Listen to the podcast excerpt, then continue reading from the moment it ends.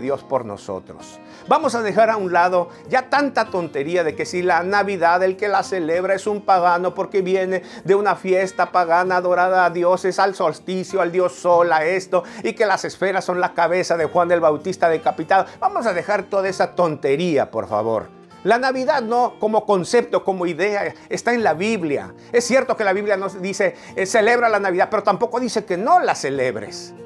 Nosotros celebramos el amor de Dios. Y cuando esto se pierde, entonces nos volvemos paganos y la fiesta se vuelve pagana.